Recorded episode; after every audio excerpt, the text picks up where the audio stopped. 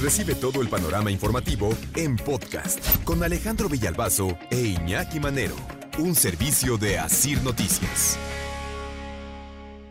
Es bien bonito, ¿no? Cuando puedes eh, comprarte un coche. Es aspiracional en este país donde ser aspiracional se volvió pecado, pero es aspiracional comprarte un coche, cambiar el coche. Es aspiracional.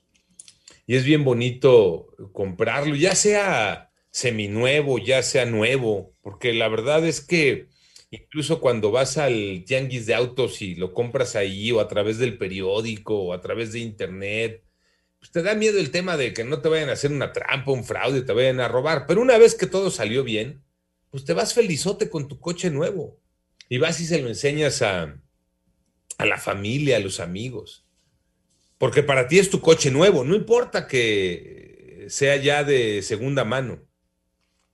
Ahora, bueno, si vas y lo recibes en la agencia y tienes olor a coche nuevo, bueno, pues es, es una chulada, ¿no?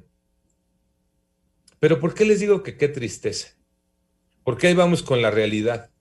Seis de cada diez vehículos que se venden en México, seis de cada diez, los compramos a través de financiamiento en plazos que pueden alcanzar hasta siete años. En siete años te acabaste un coche. Ese es el problema. Todavía no terminas de pagarlo, ya te lo acabaste. Promedio, promedio, así baratito, usado tranquilo y en paz, de tu casa al trabajo, del trabajo a tu casa, por ahí los fines de semana una vueltecita, tal vez un edita al año a Acapulco, así normalito, le metes 20 mil kilómetros al año un coche. Por siete años, 140 mil kilómetros le metiste. Si estaba nuevo, te lo acabaste. Si estaba con cero kilómetros. Y si ya traía motor recorrido, pues ya va en la segunda o tercera vuelta. Es lo que te tardas en pagar un coche. Eso es lo que nos explica Gerardo San Román. Él es director eh, de una consultora, representante de una consultora en México vemos como la transición que en su momento era de 36 a 48 meses plazos que eran los que marcaban realmente el volumen fuerte han ido yendo de 60 a 72 meses. Y eso nos deja ver que bueno pues prácticamente cada vez está más diluida la capacidad que tiene la gente de pago al menos de las mensualidades. Híjole pues sí no y no es que los coches estén más caros.